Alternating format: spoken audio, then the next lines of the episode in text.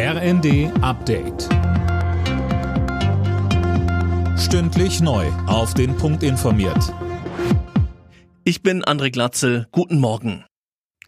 Trotz aller Kritik, Finanzminister Lindner verteidigt seine Pläne für die Entlastung der Bürgerinnen und Bürger. Gegen die Vorwürfe von SPD und Linke, das Ausgleichsgesetz sei unausgewogen, wehrte sich Lindner am Abend im ZDF. Die Menschen, die drei, vier, 5.000 Euro verdienen, ihre Heizkosten selbst bezahlen, auch unter der Inflation leiden, aber gleichzeitig noch Steuern und Sozialabgaben in erheblichem Umfang zahlen, die wollen wir noch stärker über das Steuerrecht belasten durch Unterlassung.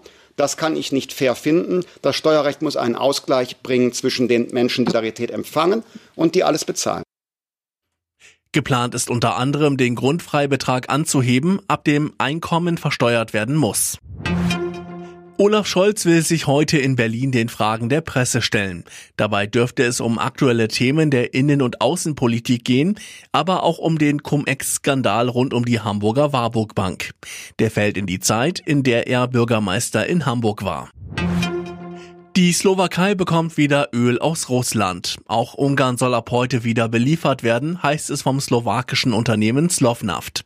Linda Bachmann, das heißt Russland nutzt wieder den Teil der Druschba-Pipeline, der durch die Ukraine verläuft. Ja, laut einem Slovnaft-Sprecher wurden die Gebühren übernommen, die die Ukraine dafür bekommt, dass russisches Öl durch das Land fließt. Weil es da bei der Bezahlung Probleme gegeben hat, waren die Lieferungen nach Ungarn, Tschechien und in die Slowakei eingestellt worden.